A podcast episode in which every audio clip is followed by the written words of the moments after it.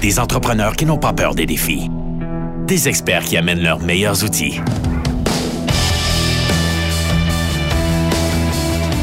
Entrez. Entrez. Dans le garage. Avec les dérangeants.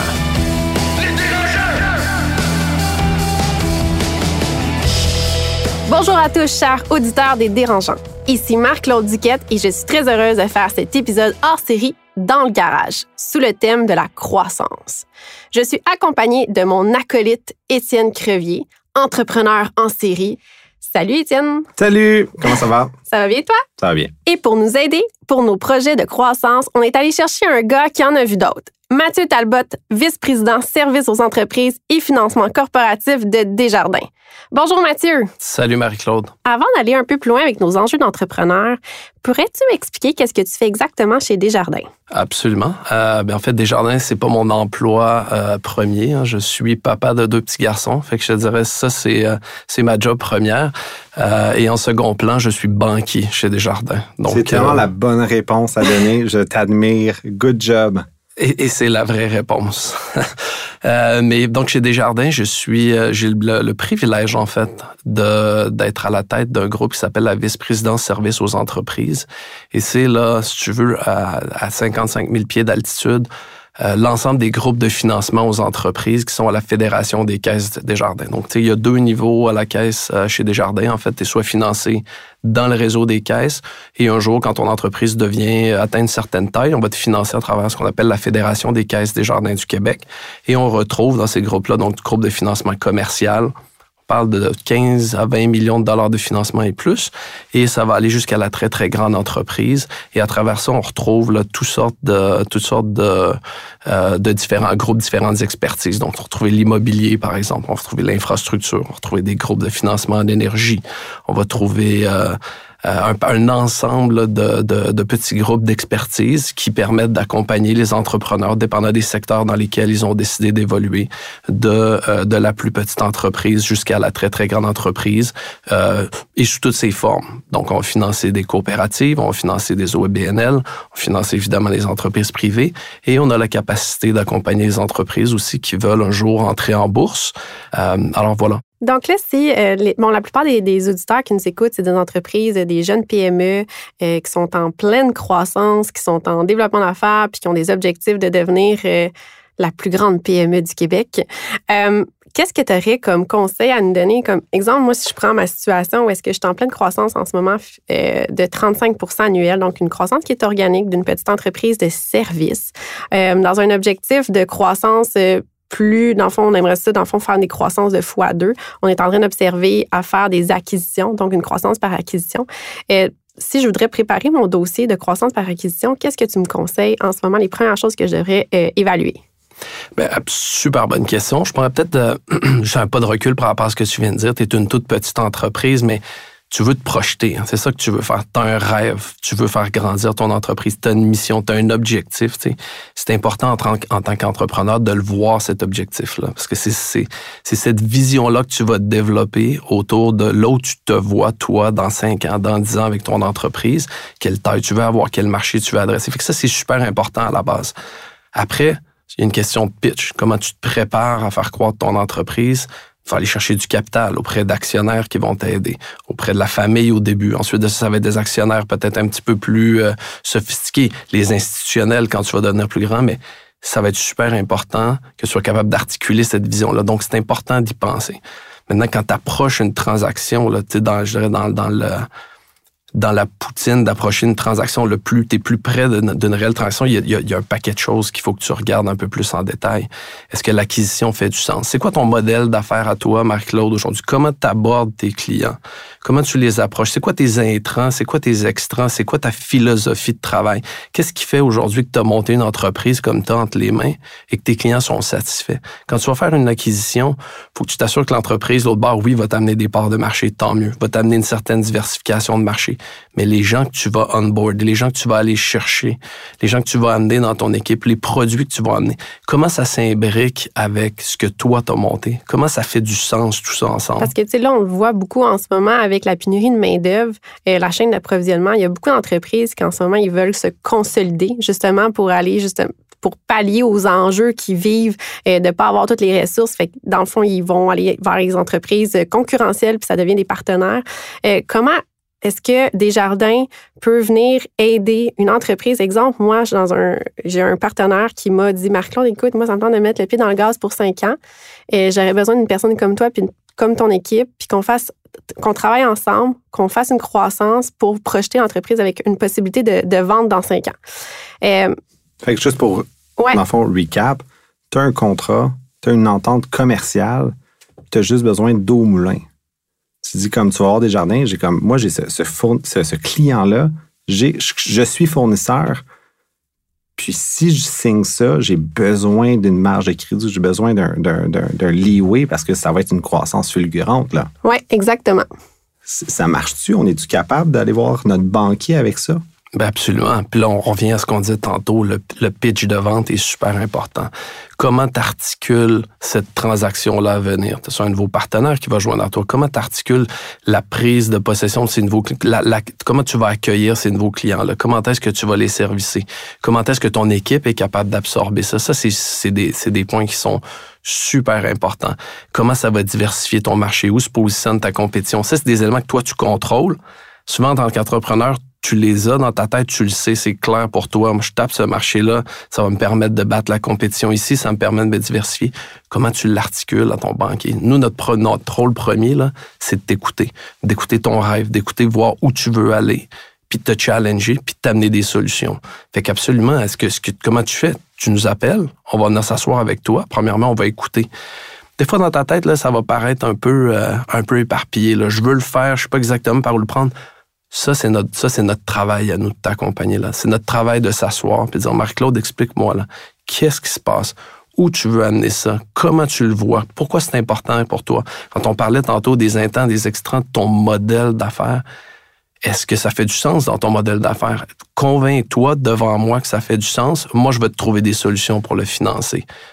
C'est super précieux ce que tu dis parce que moi, j'ai toujours dit, si ma job, c'est de maximiser les profits, ma job serait fucking facile mais c'est de le faire en faisant, en l'expliquant à mon banquier, aux actionnaires, au gouvernement, aux employés, aux clients.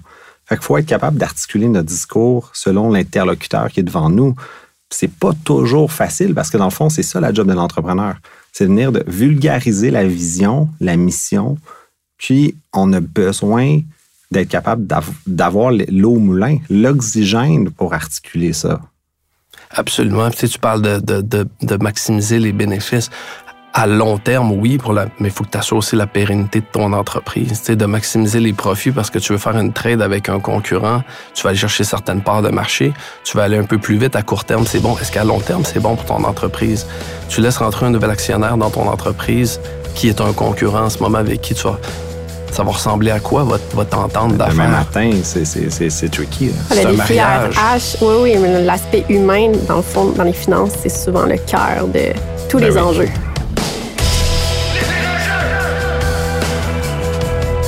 Les dérangeants dans le garage.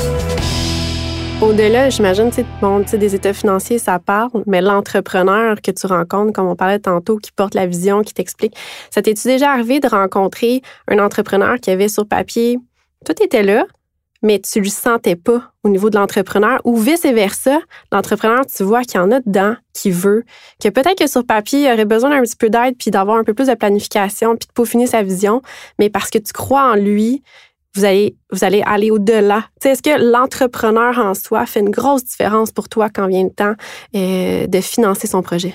absolument. factor. Oui, ben, ben, absolument. Absolument. Ça prend quelqu'un qui est capable. Mais tu sais, ça prend de la suite dans les idées. Ça prend quelqu'un qui est organisé. Tu peux avoir. Moi, j'ai toujours dit, tu peux avoir un entrepreneur A avec un produit B, puis ça va fonctionner, que l'inverse.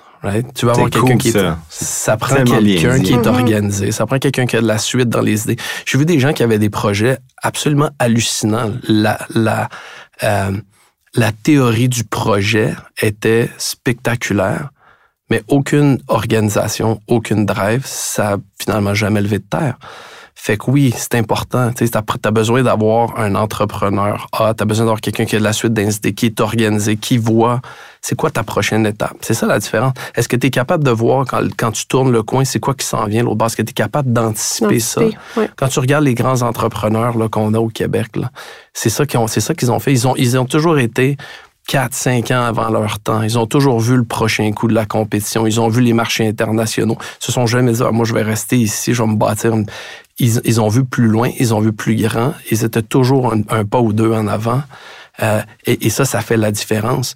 Même sur un produit qui peut-être, à prime abord, peut paraître de catégorie B, ben si tu as quelqu'un pour le vendre, si tu as quelqu'un pour le mettre en place, si tu as quelqu'un qui est organisé, qui l'enrobe de la bonne façon, ça va faire toute la différence du monde. Absolument. C'est une excellente question, en fait. Moi, je suis dans une entreprise super traditionnelle de service. Fait que, tu sais, on s'entend que la plus. Tu sais, moi. Non, moi, t'es disruptif, McLeod. Quand même. C'est une belle, c'est une belle entreprise. Merci. Mais dans le sens où euh, ce qui me coûte le plus cher, c'est mon payroll. C'est mon payroll. Tandis qu'une entreprise en tech, ça leur prend, comme tu disais tantôt, des années à développer des fois des produits. Puis là, ça devient des entreprises de valorisation. Puis là, on, parle de capital de risque. Comment est-ce qu'un banquier analyse ça au niveau du capital de risque pour financer ce genre de projet-là euh, qui ont une vision, une vision claire? Euh, l'entrepreneur sur l'entrepreneur A, comment est-ce qu'il fait pour monter ça sur le long terme? Quand on tombe dans le tech, à ta question, Marc-Claude, ben l'approche est un peu différente. Est-ce que le modèle est récurrent? Est-ce qu'il va générer certains revenus? Parce qu'évidemment, la capacité, jeune, jeune pousse, la capacité de remboursement est pas là.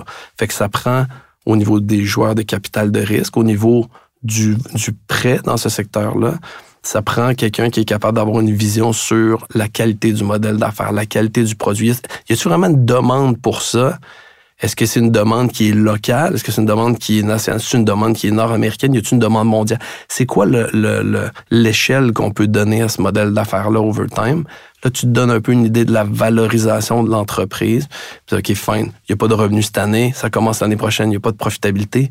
Mais l'entreprise, ce qu'elle vaut dans le marché, me permet de prendre certains risques financiers en dette qui vont être supportables étant donné ça. Mais on s'entend, c'est un niveau de risque qui est plus élevé en général, ça va commander une structure qui est un petit peu plus restrictive, commander peut-être une tarification qui est un peu différente, mais c'est faisable.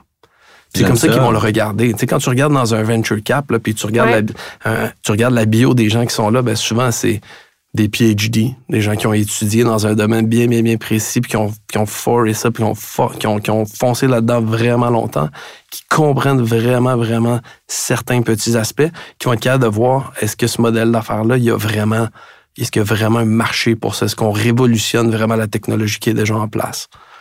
Ça, ça va être important. tu sais, si, mettons, je fais un peu un, bilan de ce qu'on discute depuis tantôt, dans le fond, c'est d'avoir une idée qui est super claire avec une vision long terme pour être capable de, de mesurer quand est-ce qu'on est capable de rembourser ce capital-là qu'on va aller chercher. C'est aussi d'avoir, d'être capable de, de, de, pitcher correctement notre idée pour que le banquier soit capable de comprendre au-delà de ça, toi, en ce moment, quel genre de projet tu as envie de baquer, tu as envie d'embarquer parce que tu crois à cette croissance-là en ce moment au Québec? Qu'est-ce qui, toi, là, tu dis, ça arrive sur mon bureau puis je suis vraiment content?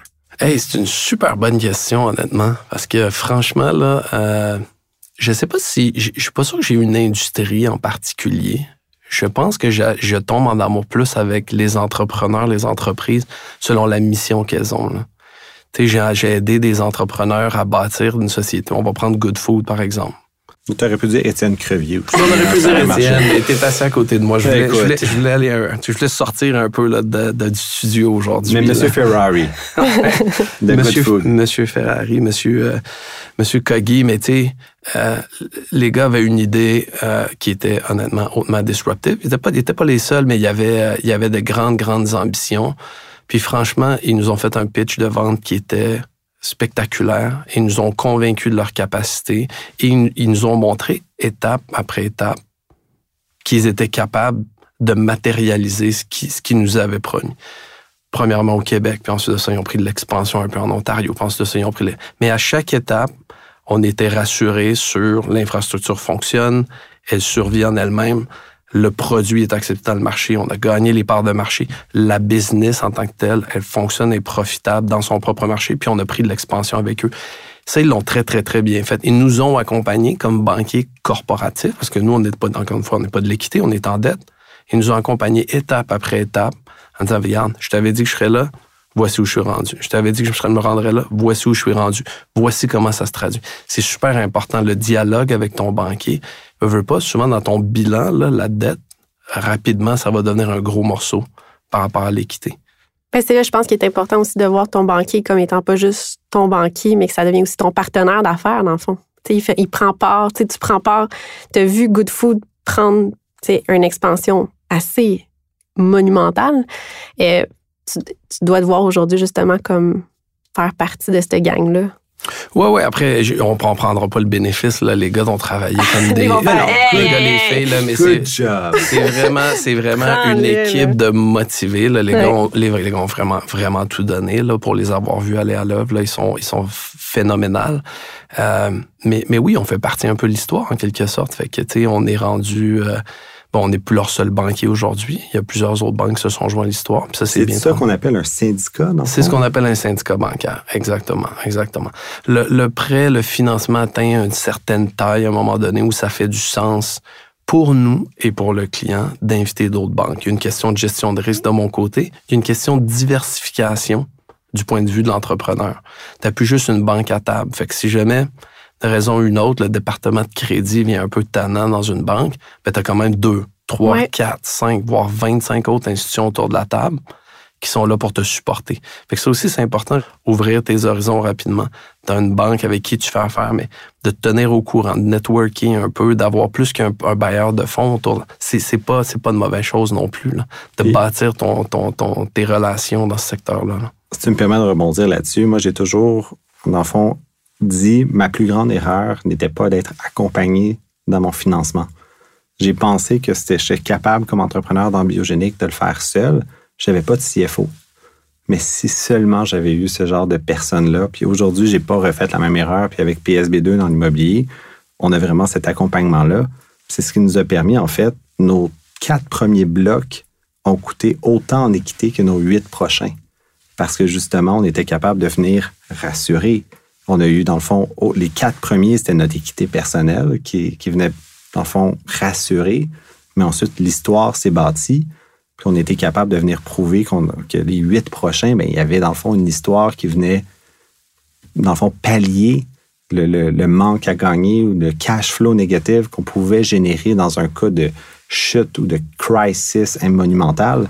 Puis c'est là que je trouve ça vraiment poignant ce que tu dis, le storytelling si un entrepreneur est capable de vendre son histoire puis de vendre la vision, ça fait toute la différence. Et, de savoir s'entourer, Étienne, honnêtement, de savoir s'entourer. D'avoir un foutu CFO dès le début. Bon, en fait, ton, ton CFO, faut pas que tu le vois comme ton comptable. sais, la réalité d'un CFO, si tu veux vraiment amener ton entreprise next level, ton, ton CFO, là, c'est ton partner. C'est ton, ça peut être, dans certains cas, l'équivalent de ton CEO. C'est super important de contrôler tes chiffres. Il y a bien, des CFO qui, aujourd'hui, ont des rôles pas mal plus larges euh, que juste la comptabilité puis le financement. Mais c'est tellement crucial dans ton entreprise. C'est ton capital. C'est ce qui te permet de payer ta main-d'œuvre. Tu en parlais tantôt. Tout à fait. C'est ce qui te permet d'acheter euh, les équipements que tu as besoin. C'est ce qui te permet d'investir pour développer tes brevets. Puis de garder ta vision. Dans le sens que, tu sais, si tu n'as pas tes chiffres, une vision, ça vaut quoi? Absolument. Fait que sur ces sages paroles, merci beaucoup, Mathieu de nous avoir euh, aidé avec nos questions sur la croissance, Étienne. C'était vraiment inspirant. Puis en fait, c'est ça démystifie beaucoup. Merci. Et merci à vous de m'avoir invité. C'est vraiment cool. À la prochaine. Salut. Salut tout le monde. Des entrepreneurs qui n'ont pas peur des défis. Des experts qui amènent leurs meilleurs outils. C'était Dans le garage. Dans le garage. Avec les dérangeants.